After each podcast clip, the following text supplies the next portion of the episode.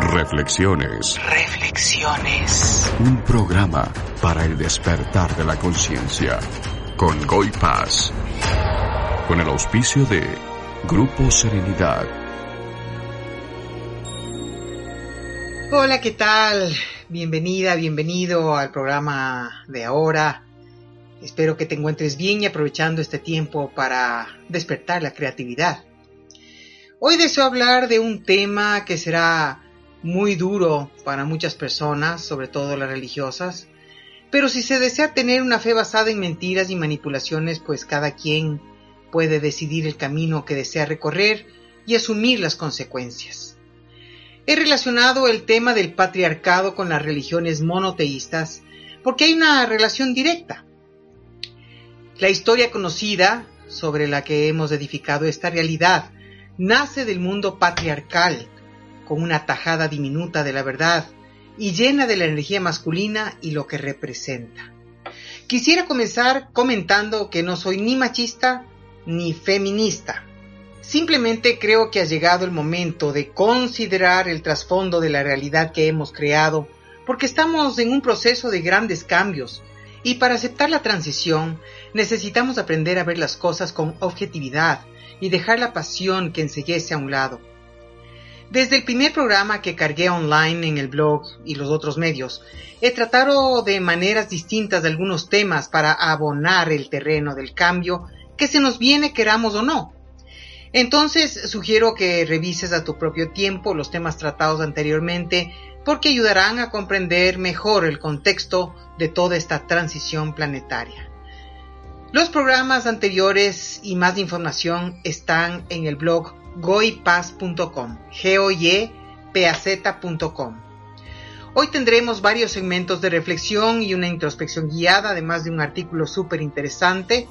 Y si deseas recibir notificación del programa, escríbenos un WhatsApp al 593 999 217 000 y eh, en el blog goypaz.com, dentro del link de cualquier programa, revisa nuestros medios sociales por si deseas seguirnos. Tus comentarios y preguntas las puedes enviar por el WhatsApp o dejarlas en la sección de comentarios del blog. Antes de sumergirme en este tema candente, voy a dar espacio para un tema musical de Peter Gabriel. El tema es The Feeling Begins.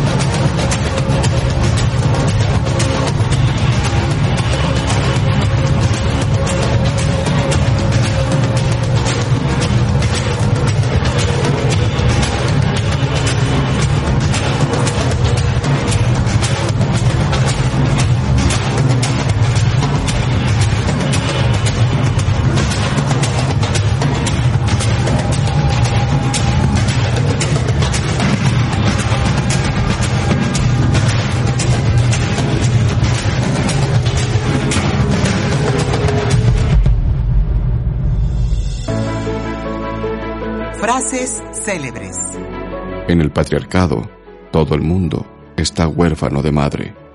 Víctor Sau. Reflexiones. Reflexiones. Un programa para mentes vanguardistas.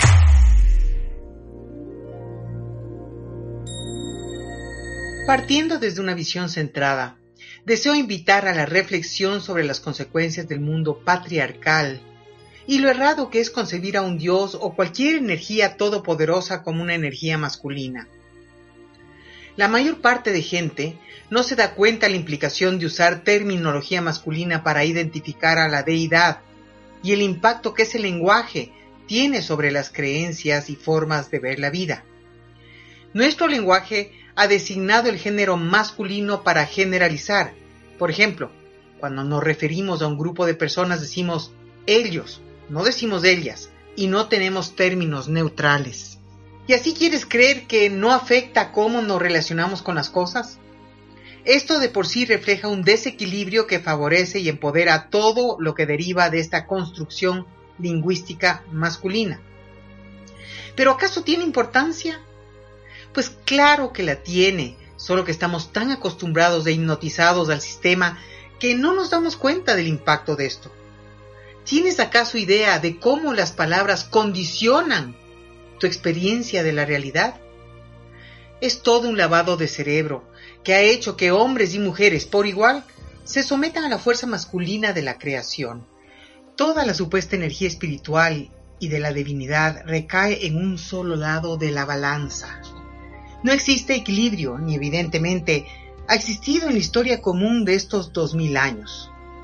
La anulación de la energía femenina ha sido la manera en la que el patriarcado se ha sentado en el trono de la existencia y ha sido tan fuerte que hasta ahora vemos la desigualdad de géneros en todas las áreas de la realidad compartida.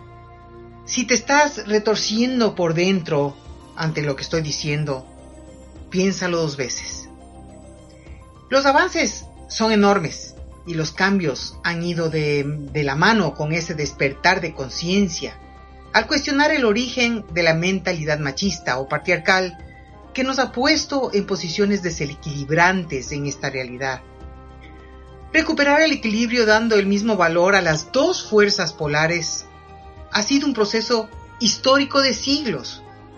Por eso ahora que existe este despertar, es extremadamente importante que dejemos ir el dominio de un lado de la balanza para lograr el encuentro equilibrado entre las dos fuerzas. Es importante recalcar que esta historia que se está acabando es solo un capítulo en el libro de la existencia. Un capítulo. Tenía que suceder para vivir experiencias que nos han dado la oportunidad de conocer los alcances del dominio de la energía masculina. Vivir dominados por un lado de la fuerza ha creado todo tipo de desigualdades que las vemos reflejado en todo, países ricos, países pobres, personas ricas, personas pobres, poderes concentrados en un solo lado y sobre todo una asociación de poder con fuerza externa que no puede estar más lejos del verdadero poder que es el poder interior. La fuerza externa es masculina, la fuerza interior es femenina. Me interesa que se comprenda que ese desequilibrio que vemos y experimentamos en el mundo tiene origen en raíces muy profundas de nuestra psique que responde a este proceso histórico y cómo se moldeó el pensamiento en el patriarcado. Ahora nos estamos moviendo hacia una nueva era de igualdad y equilibrio, que con el pasar del tiempo se podrá ver reflejado en el bienestar de la colectividad. La forma en que cada uno ha aceptado este sistema y cómo ha permitido que rija su vida determinará la capacidad de adaptación a la nueva energía que nos invita a crear un nuevo mundo.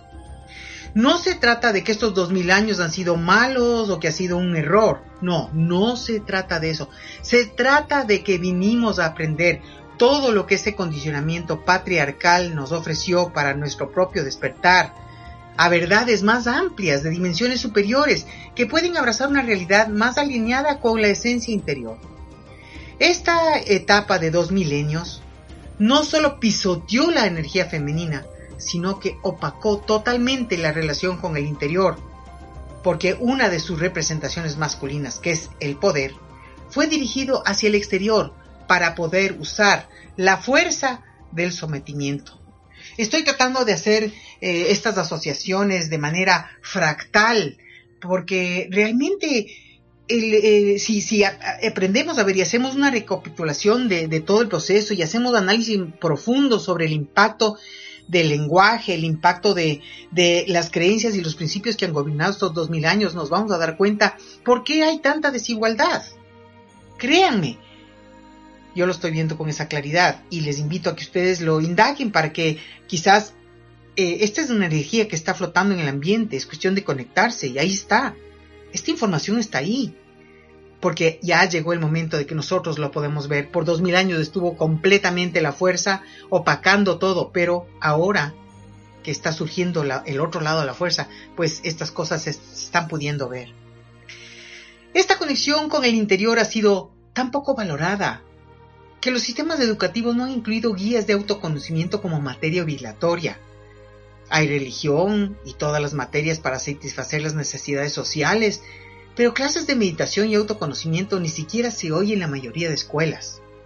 Aprendimos a depender de terceros en el conocimiento de nosotros mismos. Conocimos a un Dios que está en el cielo, no en nuestro interior. Aprendimos que estamos divididos, separados y que la realidad que vivimos es heredada, no co-creada. Buscamos respuestas fuera de nosotros, no internamente porque olvidamos esa conexión. Lo interno, como ya dije, es energía femenina, lo externo es energía masculina. Si nos damos el tiempo para desmenuzar todos los sistemas que rigen en las sociedades modernas, veremos que la fuerza está dirigida hacia afuera y todo lo que lo material representa. El desarrollo interior no está disponible para las masas, justamente porque la fuerza tira a un solo lado de la balanza y esta realidad que conocemos es su consecuencia. Bueno, todo esto nos ha servido y ha tenido su valor, pero ya se acaba el turno de este desequilibrio y necesitamos, más que nunca, llevar nuestra atención a recuperar la conexión interior, porque ahí encontraremos el camino para crear esa realidad armónica con las dos fuerzas de existencia del universo que conocemos. Para comprender las expresiones naturales de las fuerzas polares, revisemos qué implica la energía masculina y luego qué implica la energía femenina. Por ejemplo, la energía masculina se asocia con fuerza, la energía femenina con vulnerabilidad, energía masculina con el sol, energía femenina con la luna, energía masculina con el cielo, energía femenina con la tierra. Energía masculina con la guerra, energía femenina con la paz. Energía masculina es el día, energía femenina la noche. Yang es la energía masculina y Yin la energía femenina. Por ende, activo es masculino, pasivo femenino. Control o cerrado es masculino, apertura y fluir es femenino. Calor es masculino, frío femenino. Dureza es masculino, flexibilidad femenino movimiento es masculino, quietud es femenino y así sucesivamente. Vivimos en el mundo de las polaridades y todas son necesarias en su justa medida, su justa medida para lograr el equilibrio. La actividad es mejor realizada durante el día que naturalmente hay energía. No podríamos descansar si no llegase la noche. Momento preciso para el descanso. El equilibrio entre estas dos fuerzas nos permite vivir en armonía y reconocer que hemos vivido en un lado de la balanza nos ayudará a encontrar el equilibrio que necesitamos para crear una realidad más armónica, recuperar la sacralidad de lo femenino y la sacralidad de lo masculino también. Todos esos desequilibrios sexuales desbordados que vemos hoy en día, las exposiciones de la sexualidad, ¿qué significa?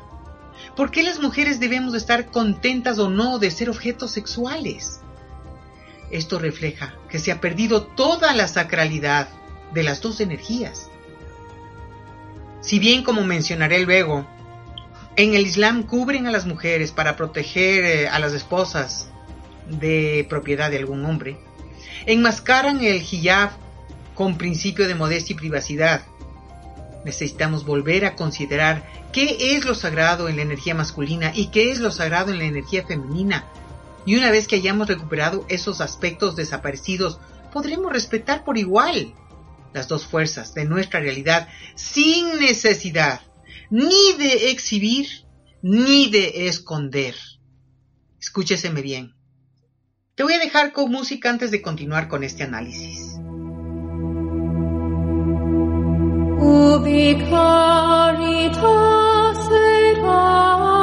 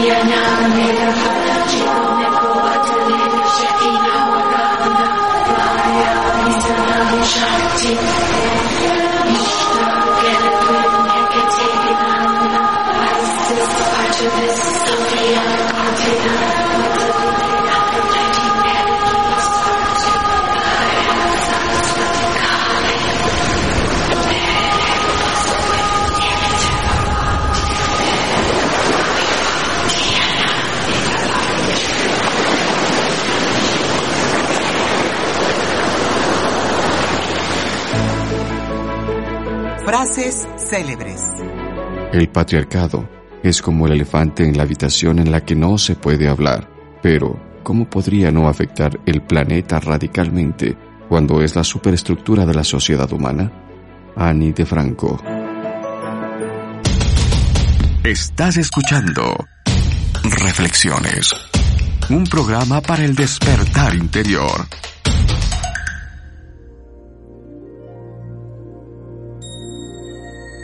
Me enfocaré principalmente en el impacto del cristianismo.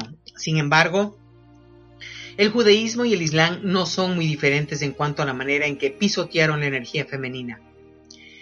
Por ejemplo, y como ya mencioné, ¿cómo se puede entender el hijab islámico? El hijab es un código de vestimenta femenina islámica que establece que debe cubrirse la mayor parte del cuerpo. Muy a menudo el hijab es utilizado por las mujeres musulmanas como un símbolo de modestia y privacidad. De acuerdo con la Enciclopedia del Islam y el mundo musulmán, la modestia en el Corán se refiere a la mirada, la marcha, la ropa y los genitales, tanto de hombres como de mujeres. El Corán advierte a las mujeres musulmanas que deben vestir modestamente y cubrir sus pechos y genitales. En el siguiente versículo se pide a las esposas de Mahoma que lleven manto cuando salen de casa como una medida para distinguirse de los demás, de modo que no sean acosadas. La Sura 33:59 dice, Los que hostigan a los creyentes y a las creyentes inmerecidamente llevan sobre sí mismos una calumnia y un grave pecado. Profeta, Manda a tus esposas, a tus hijas y a las mujeres de los creyentes que deben poner sus mantos sobre sus personas fuera de casa. Eso es más conveniente para que puedan distinguirse y no ser acosadas. Esto se puede interpretar para favorecer los suras del Corán y aceptar que esconder el aspecto femenino es lo mejor. Pero, ¿por qué esconder es aceptable? ¿Por qué el respeto no es aceptable, pero esconder sí lo es? ¿Por qué la imposición a las esposas del profeta y no así al género masculino? Es como el cristianismo que a la mujer se le tildaba de pecadora por su naturaleza sexual y es directamente acusada de tener al pobre hombre sin control sexual con su sola presencia. Seguro que si cuestiono el hijab a una devota, tendrá todas las excusas religiosas o culturales para sostener la creencia de su tradición. Sin embargo, viéndolo neutral y psicológicamente, existe un sometimiento tras esconder que esté enmascarado como señal de modestia o privacidad. ¿Es que acaso los hombres no tienen capacidad para respetar a las mujeres o a cualquier ser humano? Y seguramente, como no hay esa capacidad de sentido común y respeto a la vida, entonces es mejor esconderlo. No me refiero a que deban salir en hilo dental. Estamos revisando la idiosincrasia de esconder, que es tan fuerte en el Islam. Cualquier excusa puede ser buena, pero no quita el trasfondo, que es lo que me interesa abordar, lo que realmente revela esa creencia religiosa cultural. ¿Qué representa? ¿Esconder? ¿Escondo algo por vergüenza, por un lado? ¿Inseguridad, por el otro lado? ¿O deseo de control, que es lo más seguro en este caso? Seguramente hay más ideas sobre lo que representa esconder, pero piensa, considera, escarba en el concepto de esconder para que entiendas más ¿Qué hay detrás de esto de esconder? Es importante comprender que la historia de uno es la historia de todos. Solo cambian las circunstancias. Entonces, el impacto psicológico es el mismo aunque sea una tradición cultural. Las mujeres jóvenes que se rebelan del Islam terminan mal, aisladas o rechazadas. Recordemos el caso de Malala, conocida por su activismo a favor de los derechos civiles, especialmente de los derechos de las mujeres en el valle del río Swat, en el noreste de Pakistán, donde el régimen talibán ha prohibido la asistencia a la escuela de las niñas. La familia de Malala dirige una cadena de escuelas de la región. A principios del año 2009, cuando tenía entre 11 y 12 años, Malala escribió un blog para la BBC bajo un seudónimo en el que detallaba su vida bajo la ocupación de los talibanes, sus intentos de tomar el control del valle y sus puntos de vista sobre la promoción de la educación de las niñas en el valle de Swat. El verano siguiente, el periodista de The New York Times, Adam Ellick, hizo un documental sobre la vida eh, de Malala en que se mostraba cómo el ejército pakistaní intervino en la región. Malala aumentó en importancia y popularidad, dando entrevistas en la prensa escrita y en la televisión, y fue nominada al Premio de la Paz Internacional de la Infancia por el activista sudafricano Desmond Tutu. En la tarde del 9 de octubre de 2012, Malala abordó su autobús escolar en el distrito pakistaní de Swat. Un hombre armado abordó y preguntó por ella llamándola por su nombre y luego le apuntó con la pistola y le disparó tres veces. Su historia es conocida y por suerte sobrevivió. Ahora tiene una fundación para ayudar a las niñas para que puedan estudiar. El movimiento talibán sigue una doctrina extremista islámica modernista, aunque disfrazada de ortodoxia, cuya idea de sociedad está basada en interpretaciones estrictas de lo que debe ser la vida de un musulmán, sin dar cabida a otras interpretaciones que posibiliten algún tipo de libertinaje. Pero, ¿qué hay detrás de esta creencia? un deseo de control total machista a través del miedo y de la fuerza bruta, que se va a los extremos enfermos y negativos que están totalmente fuera de equilibrio. Si bien este es un extremo islámico y todas las escrituras sagradas de por sí tienen cosas maravillosas, es cómo lo manifestamos lo que hace una diferencia. Si estas religiones patriarcales logran equilibrar las fuerzas polares, sería totalmente otra su manifestación. Eso no es una realidad por el momento. Y puede que no se realicen cambios a tiempo. Entonces se convertirán en recuerdos de la historia del pasado e irán muriendo conforme la gente va despertando. Quizás en el Islam es donde más difícil será ver estos cambios porque el machismo y el sometimiento son tan marcados. Así estén a gusto las mujeres en su tradición, lo importante es revisar el significado que está detrás de una ideología. En el caso del judaísmo, también una religión totalmente machista, todavía no se considera a una mujer para el gran rabinato, por ejemplo, que es la autoridad suprema rabínica y espiritual para el judaísmo en Israel. El Consejo Principal del Rabinato asiste a los dos rabinos principales que alternan en su presidencia. Sería más o menos el equivalente al Papa en el cristianismo, y entendamos de paso que no hay posibilidad a la vista de una papisa por el momento. Recién, en el año 2016, se aceptó por primera vez tener una mujer rabina. Su nombre es Lila Kagedan. Ha habido mujeres judías ortodoxas antes que ella que han llevado el título de Raba, pero Kagedan se mantuvo firme en su deseo de ser llamada Rabina Kagedan. Según una nota de CNN, la idea de una mujer rabina no es aceptada por todos en el judaísmo ortodoxo. El Consejo Rabínico de Estados Unidos, una organización formada por rabinos ortodoxos, aprobó una resolución en octubre de 2015 en respuesta al hecho de que la escuela de Kagedan, Yeshivat Maharat, estaba ordenando a las mujeres como rabinas, calificándolo como una violación a nuestro Mesorá o tradición, y declarando que la decisión que la escuela había tomado para hacerlo se desviaba de las normas de nuestra comunidad.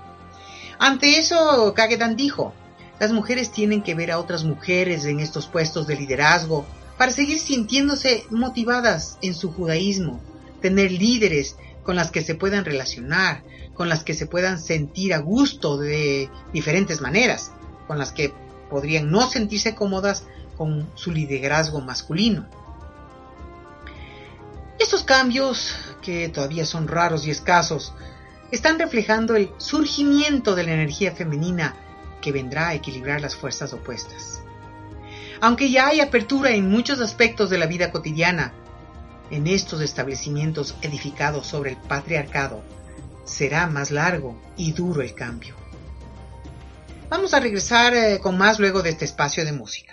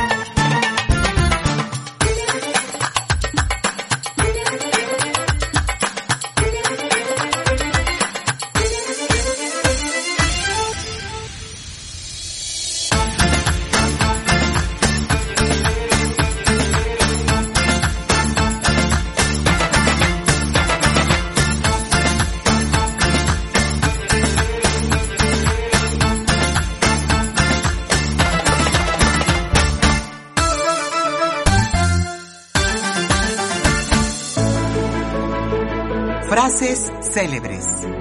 La mujer debe ser pasiva y débil. Las mujeres están hechas especialmente para complacer al hombre. Jean-Jacques Rousseau. La profunda reflexión despierta la conciencia sin parangón. Ya volvemos.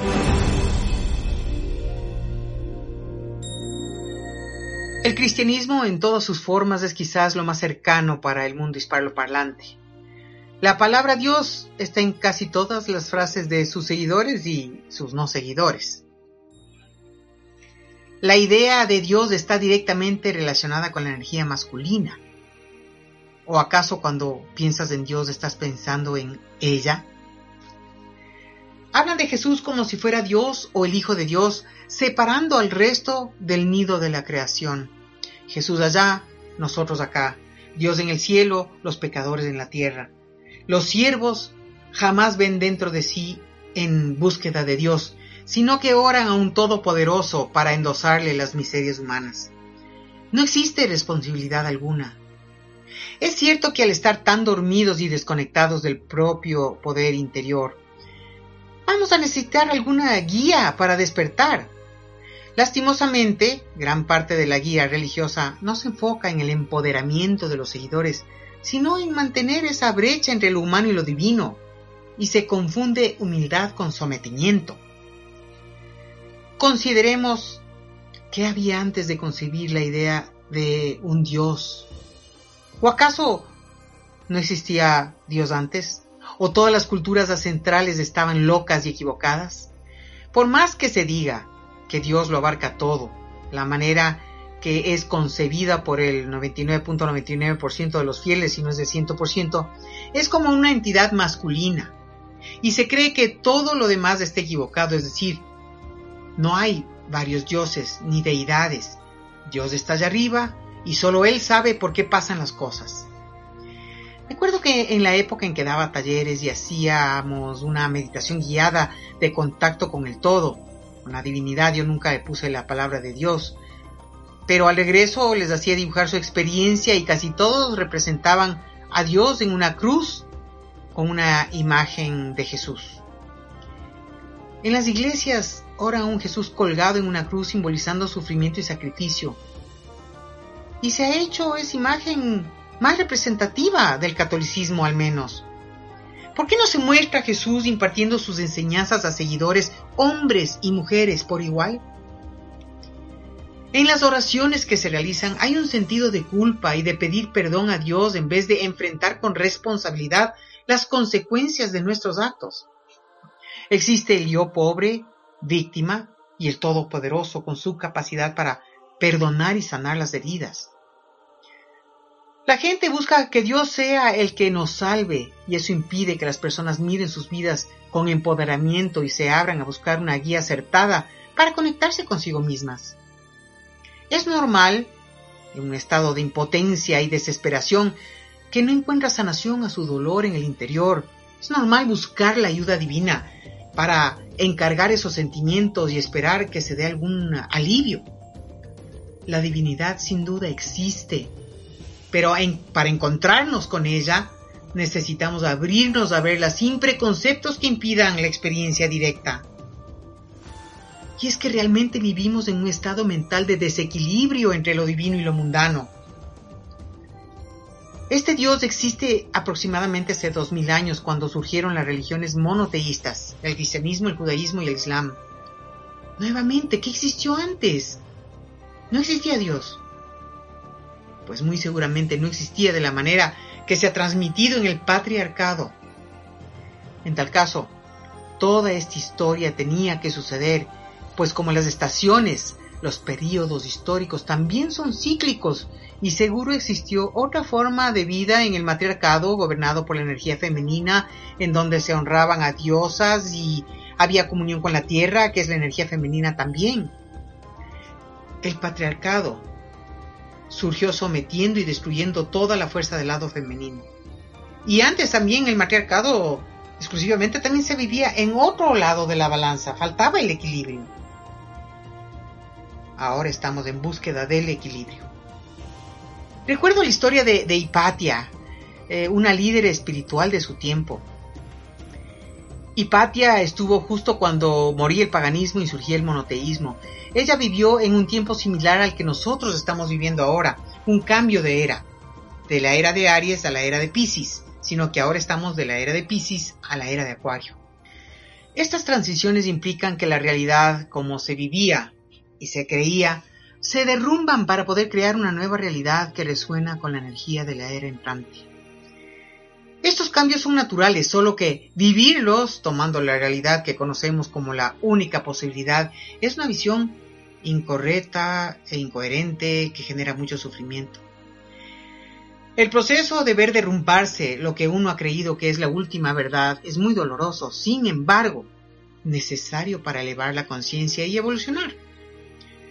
No puede ser más devastador darse cuenta de que la realidad que hemos creado está cimentada en creencias tan limitantes que en este punto del despertar parecen más una ficción.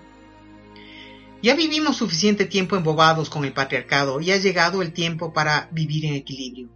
Necesitamos adaptarnos y aceptar la nueva energía, pues nos invita a vivir en hermandad, en comunión y respeto, algo que poco hemos conocido en esta era devastadora de bravucones en el poderío. Estamos realmente viviendo una etapa fascinante, fascinante. Bueno, conozcamos más sobre Hipatia. Esto saqué de Wikipedia.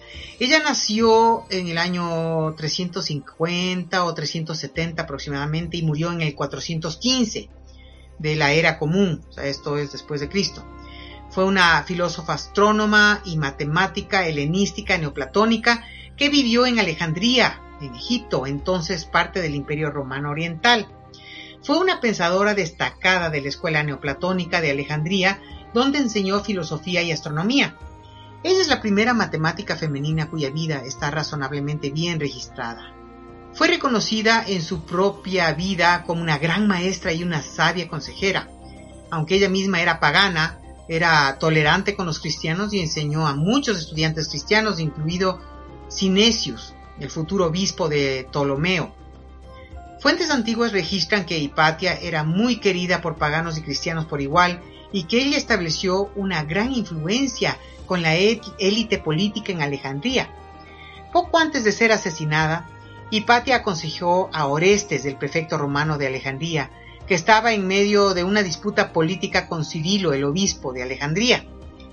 Los rumores se extendieron acusándola de evitar que Orestes se reconcilie con Cirilo, y en marzo de 415 fue asesinada por una multitud de cristianos dirigida por un lector, así se llamaban quienes leían las escrituras, llamado Pedro. El asesinato de Hipatia conmocionó al imperio y la transformó en una mártir de la filosofía, lo que llevó a futuros neoplatonistas como Damasco a volverse cada vez más fervientes en su oposición al cristianismo. La mataron por intereses políticos y su cuerpo fue cortado en pedazos y quemado a las afueras de la ciudad, una cosa terrible. Entre las peleas de cristianos y judíos nace el cristianismo primitivo, que es el periodo de la historia del cristianismo anterior al primer concilio de Nicea del año 325. Se divide habitualmente en dos fases, el periodo apostólico, que es del siglo I, y el periodo preniceno, de siglos II, III y comienzos del IV. Para el periodo posterior, en que el cristianismo pasa a ser la religión oficial del imperio romano, se utilizan denominaciones como cristianismo bajo imperial y más adelante cristianismo medieval. Los primeros cristianos, tal como son descritos en el Nuevo Testamento, eran judíos, ya fuera de nacimiento o por conversión, para los cuales se utilizaba el término bíblico prosélito y denominados por los eh, historiadores como judeocristianos. Hechos de los Apóstoles y la Epístola de las Gálatas recogen que la primera comunidad cristiana estaba centrada en Jerusalén y entre sus líderes estaban Pedro, Santiago y Juan. Pablo de Tarso, tras su conversión al cristianismo, reivindicó para sí el título de apóstol eh, de los gentiles. La influencia de Pablo en el pensamiento cristiano es reconocida como más significativa que la de cualquier otro escritor del Nuevo Testamento. Hacia el final del siglo I, el cristianismo comenzó a ser reconocido interna y externamente como una religión diferente del judaísmo rabínico, el cual se refinó y desarrolló con posterioridad a la destrucción del segundo templo de Jerusalén. Tal y como aparece recogido en numerosas citas del Nuevo Testamento, así como en otros textos cristianos del primer siglo de nuestra era, los primeros cristianos generalmente utilizaban y reverenciaban la Biblia judía como su libro sagrado, fundamentalmente a través de las traducciones griegas o arameas, buena parte de las cuales están escritas en forma narrativa, donde en la historia bíblica Dios es el protagonista, Satán o las personas o poderes malignos son el antagonista y el pueblo de Dios es el agonista. A medida que se desarrollaba el canon del Nuevo Testamento, las cartas de San Pablo, los evangelios canónicos y varios otros textos fueron también reconocidos como escrituras y textos sagrados para ser leídos en la iglesia. Las cartas de Pablo especialmente, la epístola a los romanos, establecieron una teología basada en Cristo antes que en la ley mosaica. Pero la mayor parte de las denominaciones cristianas todavía consideran las prescripciones morales de la ley mosaica como los diez mandamientos, el gran mandamiento y la regla de oro como relevantes. Los cristianos primitivos demostraron un amplio catálogo de creencias y prácticas, buena parte de las cuales fueron posteriormente rechazadas como heréticas. Y una cosa que es importante mencionar es que ninguno de los evangelios que ahora se conocen como apócrifos fueron considerados por sus textos eh, como, como parte de, las, de los cuatro evangelios que se escogieron para el Nuevo Testamento. Y esto en gran parte era porque contenían las enseñanzas de Jesús de una manera muy abierta y diferente. Entonces menciono esto para entender cómo nace el cristianismo, pero eh, si deseas más detalles puedes investigar o escuchar en el programa que realicé en diciembre titulado ¿Quién es Jesús? En medio de la violencia nacen el cristianismo y el judaísmo. Los cambios de era suelen tener su dosis de violencia o crisis debido a que lo viejo está muriendo y la gente no deja ir fácilmente el ancla de sus creencias. Hemos tenido dos mil años para taladrar en la conciencia colectiva una historia que se ha querido contar y que puede estar muy lejos de la verdad que se vivió. Por ejemplo, la verdad de Jesús. Todos los años nos cuentan la misma historia sobre la crucifixión de Jesús en una época del año y sobre su nacimiento en otra época del año. Cuando se han encontrado muchas fallas en las concepciones de los mismos. Pero eso no ha importado a los devotos. Han preferido la mayoría seguir alimentándose de historias que posiblemente no fueron como se nos cuenta ahora. Pero prefieren seguir creyendo una mentira en vez de abrirse a otras posibilidades, como las que ya mencioné, de investigar en los evangelios apócrifos y tantos otros textos que, sin duda hay. En fin, la idea de compartir toda esta información es para que hagamos una recapitulación de estos dos mil años, notando cómo se ha creado esta realidad con la energía cargada en un solo lado de la balanza. Antes de la introspección guiada haremos una consideración adicional, pero ahora escuchemos algo de música. Recuerda que si deseas comunicarte con nosotros, eh, nos puedes escribir vía WhatsApp al 593-999-217-000 o también puedes dejar tus comentarios en el blog eh, debajo del link del programa en goipas.com. El título de este programa es Reflexiones, el patriarcado y las religiones monoteístas.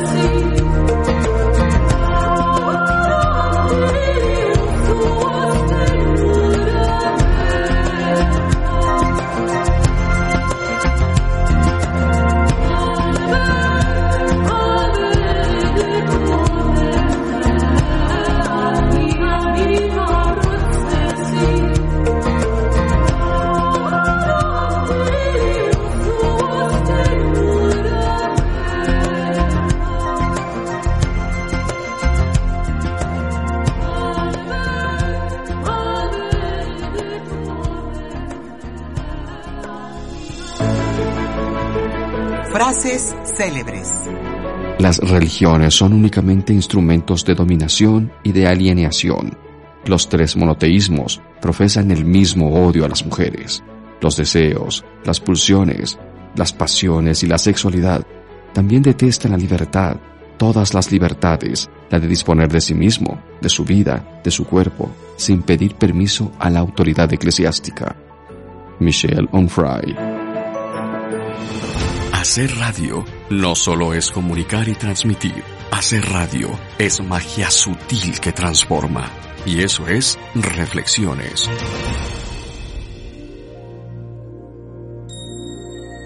El Dios creado por las religiones monoteístas tenía el propósito de armar una realidad que propicie cierto tipo de experiencias en un tipo de realidad basada en sus premisas. Las experiencias pueden haber sido desde el misticismo más poderoso de conexión con la fuente de la existencia hasta el extremo del sometimiento del pensamiento en que se siente a la divinidad como un agente todopoderoso externo a uno, separado y al que se le puede encargar todos los males para no asumir responsabilidades. La religión ha tenido sus lados buenos y sus lados terribles. Ha servido para dar esperanza en un mundo desigual. Ha servido para sostener a mentes débiles que no pueden buscar a la, divinidad en su interior. Ha servido para esta era de desconexión interior y sometimiento al dominio patriarcal para hacernos creer que la sexualidad femenina es sucia y tentadora, para esconder atrocidades en nombre de Dios y tantas otras cosas. Pues ya está cumpliendo su tiempo, y para elevar la conciencia hay que volver a encontrar esa divinidad en el interior. No habrá equilibrio hasta que eso suceda y se comprenda que la fuerza masculina y la fuerza femenina son igualmente importantes y valiosas, y que estando en su propio poder y equilibrio, sirven mejor al mundo y a la humanidad. Entenderemos que este ha sido un capítulo en el libro de la existencia, que ahora necesitamos aprender a mirarlo por todo lo que dejó y representó. Con una disposición equilibrada se podrá mirar, aceptar su historia, aprender y finalmente soltar para abrirse a esa nueva energía que invita al equilibrio de estas fuerzas de existencia, que sin duda, al lograr asimilarlas en un estado natural, cambiará completamente la realidad en la que se va a vivir. Ahora vamos a realizar una introspección guiada.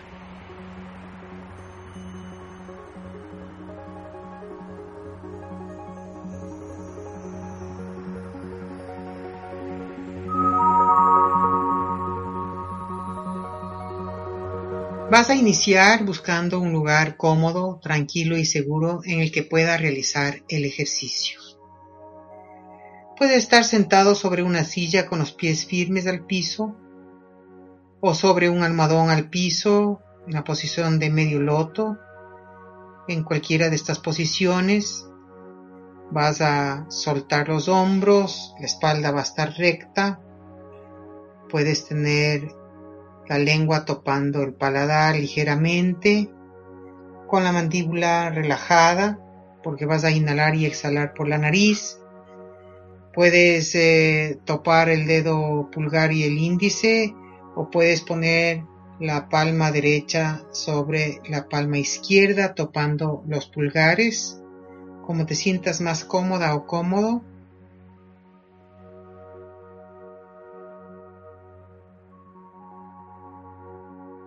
Empezamos a respirar lento y profundo, inhalando y exhalando por la nariz.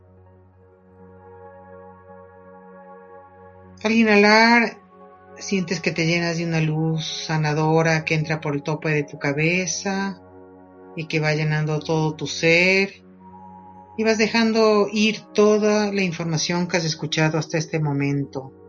Simplemente estás aquí en el ahora de tu espacio con la respiración, imaginando que bajas el volumen de los pensamientos para permanecer exclusivamente con el curso de la respiración.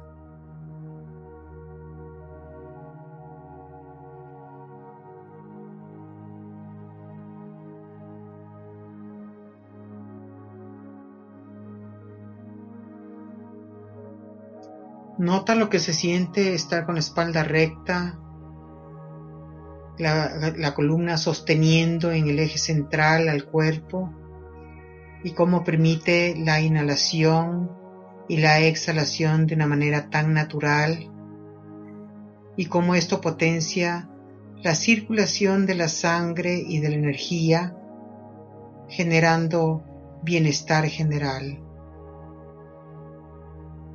Así es que nota tus hombros, si tienes un hombro más alto que el otro, trata de nivelarlos, soltar la tensión en los hombros y simplemente respirar e imaginar que cuando inhalas se llena todo tu ser de esta luz sanadora y al exhalar por la nariz dejas ir todas las tensiones físicas, mentales y emocionales.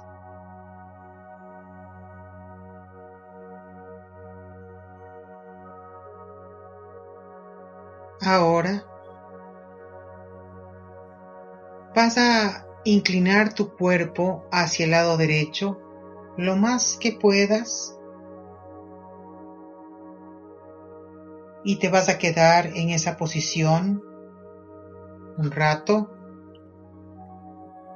y quiero que notes cómo se siente estar en un lado de la balanza.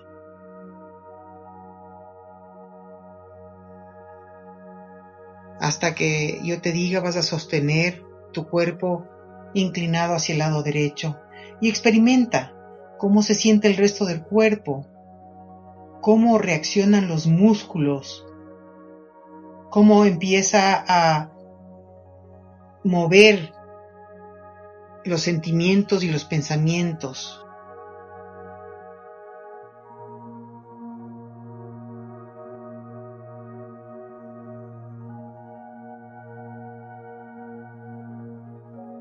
Hacia dónde se acumula la tensión.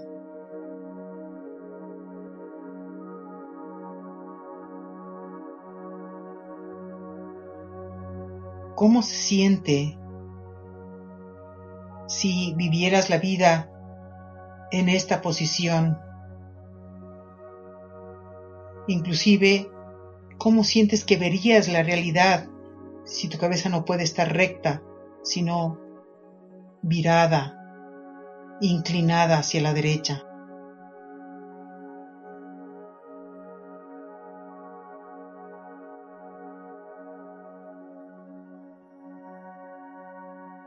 Mantén tu cuerpo inclinado hacia la derecha.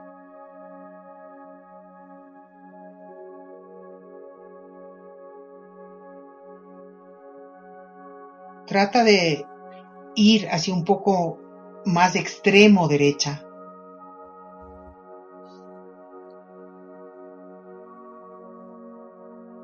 Nota cómo se siente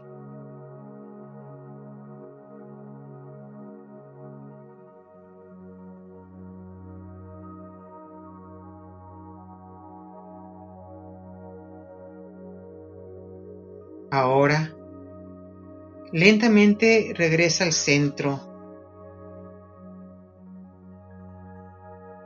Nota cómo queda el lado derecho luego de haber estado en esta posición inclinada hacia un lado por el corto tiempo que hicimos esto. La tensión en la musculatura,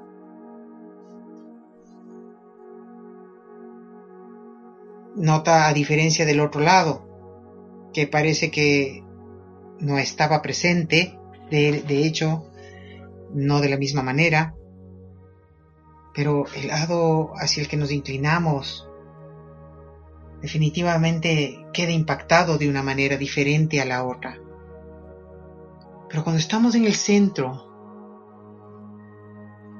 cuando estamos en el centro, en el equilibrio, en esta posición hombros sueltos, columna y espalda recta, respirando lenta y profundamente. Nota cómo se siente estar en equilibrio.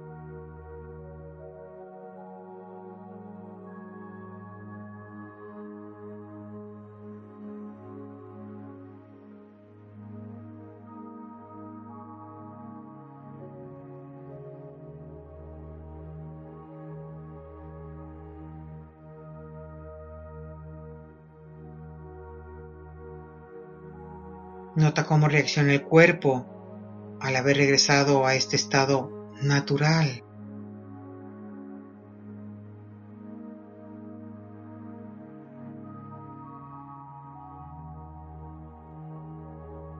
Ahora vas a inclinar el cuerpo hacia la izquierda, lo más que puedas. Igualmente, nota cómo reacciona tu cuerpo, los músculos, cómo se afecta el estado mental, cómo empiezan a moverse las emociones. Mantente inclinado hacia la izquierda hasta que te pida volver al centro, por favor. Es importante que experimentes cualquier lado de la balanza. Cuando estamos con la fuerza en un solo lado o en el otro lado, estamos igualmente fuera de equilibrio. Nota tu cuerpo.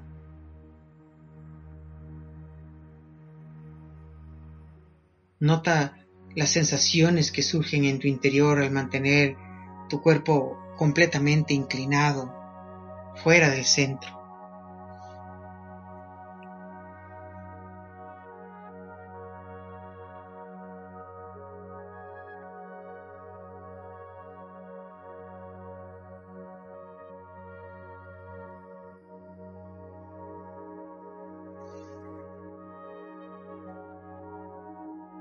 Y ahora lentamente regresa al centro, espalda recta, hombros sueltos, cabeza ligeramente inclinada hacia adelante, relajada, relajado, respirando lento y profundo por la nariz, inhalando y exhalando.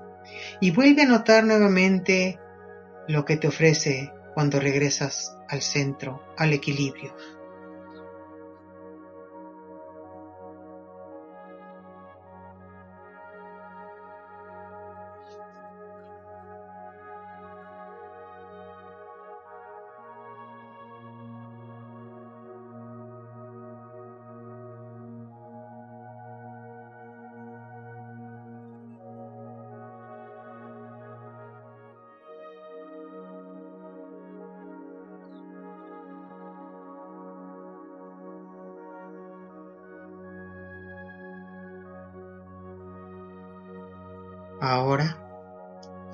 Usando el poder creativo de tu imaginación, vas a proyectar a tu lado izquierdo, vas a invitar a formar, a dar una forma a tu energía femenina. Y en el lado derecho vas a dar una forma que represente tu energía masculina y deja que naturalmente surjan estas imágenes y te deja sorprender de lo que ves.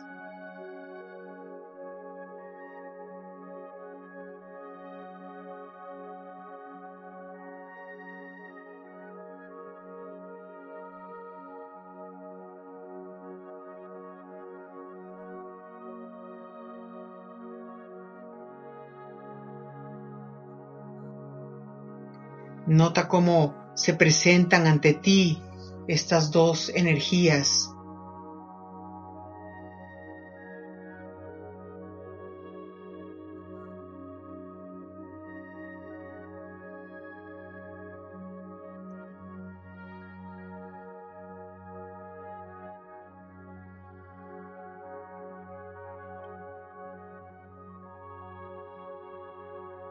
Y ahora invítales a que se acerquen a ti. Y la energía femenina va a ingresar por tu brazo izquierdo hacia el corazón. La energía masculina va a ingresar por tu brazo derecho al corazón. Y van a estar las dos energías en tu corazón. Teniendo estas dos fuerzas en tu corazón. Pregúntate, ¿cómo manifiesto? ¿Cómo se manifiestan en equilibrio estas dos energías en mi vida? ¿Cómo se siente la manifestación equilibrada de estas dos fuerzas en mi vida? Y la siguiente pregunta es, ¿qué impacto tiene el equilibrio de estas dos fuerzas sobre la humanidad?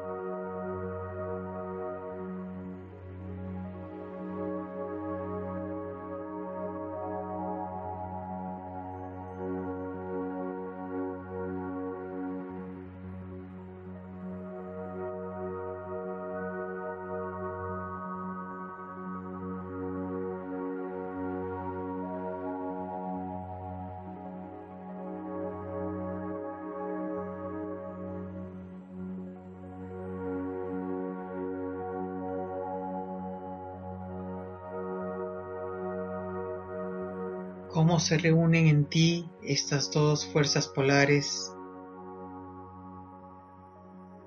cómo se siente la expresión manifestada de esta unidad.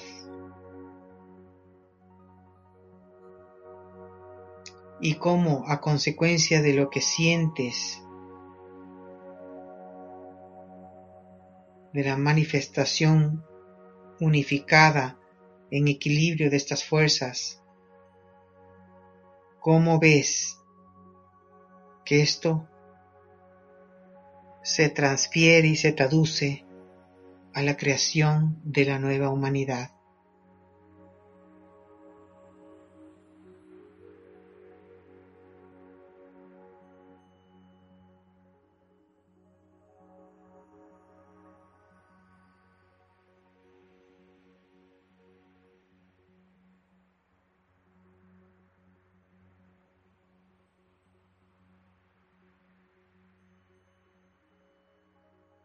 Nota que solo teniendo una experiencia interna resulta más fácil aclarar los conceptos racionales y la información que he compartido ahora. Si no surge nada con claridad para ti, es importante que entiendas por qué de una mente aturdida o golpeada o poco clara. Esto puede tomar más tiempo en tener más claridad, pero en la medida en que tú vas trabajando en tu proceso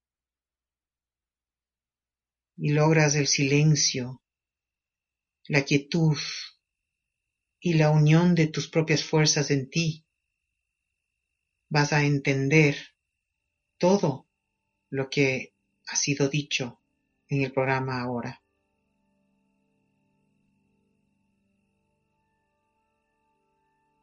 Entonces te voy a dejar con algo de música antes de volver para concluir el programa.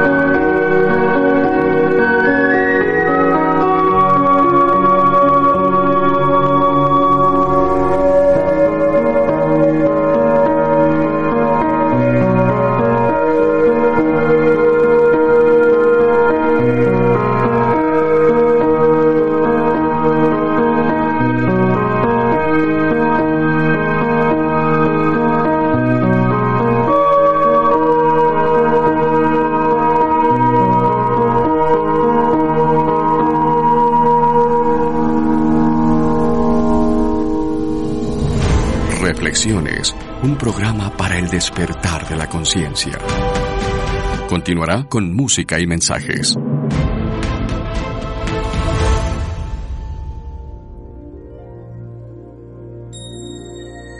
Espero que hayas tenido un gran ejercicio introspectivo con la introspección guiada.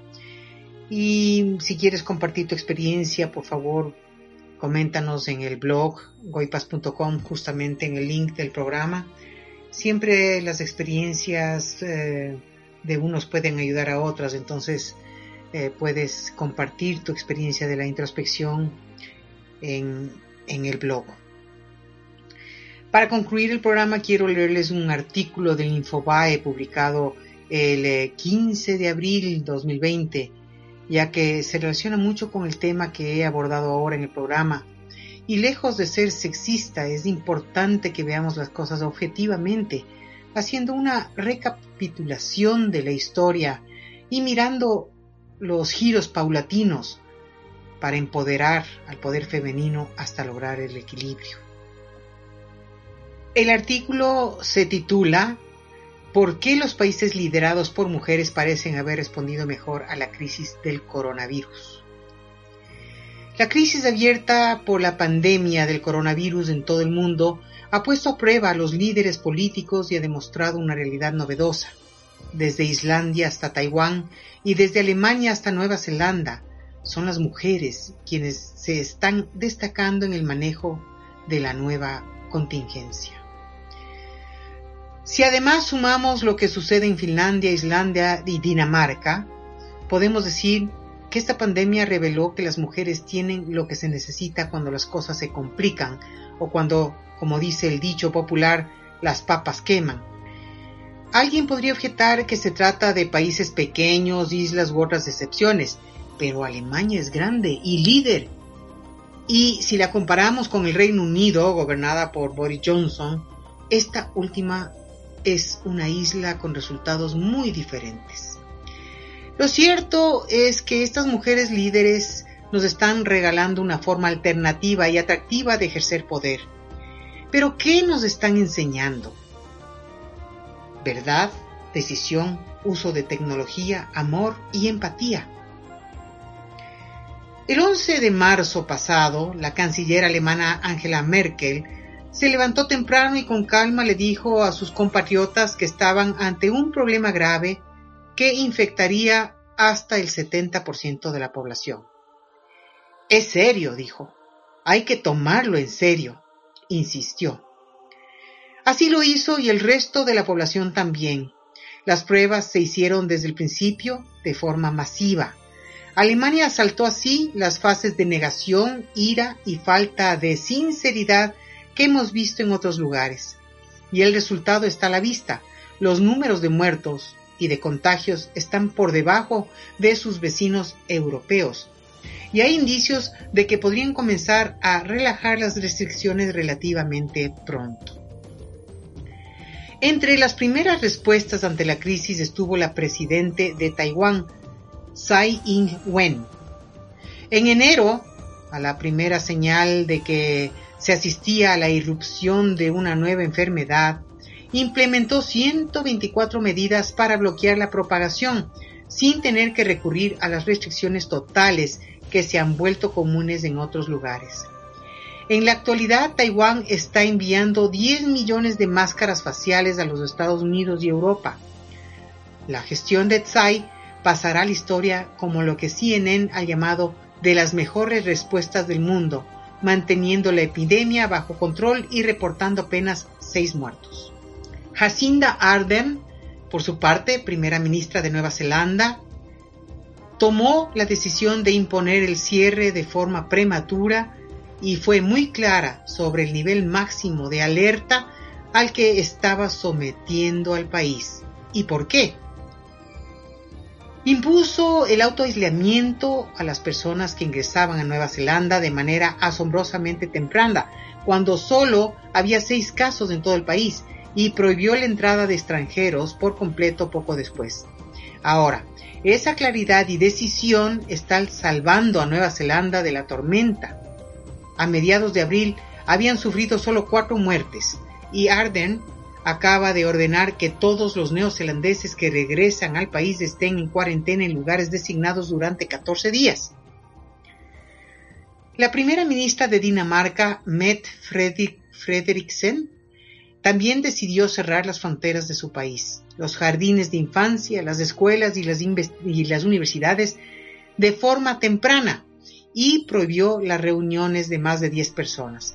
Seguramente a eso se deba que ha logrado controlar los contagios y eso se ha reflejado en los números. Una encuesta de principios de marzo dice que el 79% de los daneses considera que está haciendo un buen trabajo. Islandia, bajo liderazgo de la primera ministra Katrin Jakobsdottir, un nombre raro para nosotros, está poniendo a disposición de sus ciudadanos pruebas gratuitas de coronavirus y en consecuencia se convertirá en un caso de estudio clave para determinar las verdaderas tasas de propagación y mortalidad del COVID-19. La mayoría de los países tienen pruebas limitadas para personas con síntomas activos. Por el contrario, en relación con su población, Islanda ya ha examinado a cinco veces más personas que Corea del Sur e instituyó un sistema de seguimiento exhaustivo que los ayudó a ni siquiera tener que cerrar las escuelas. Sana Marin eh, se convirtió en la jefa de Estado más joven del mundo cuando fue elegida en diciembre pasado como primera ministra de Finlandia.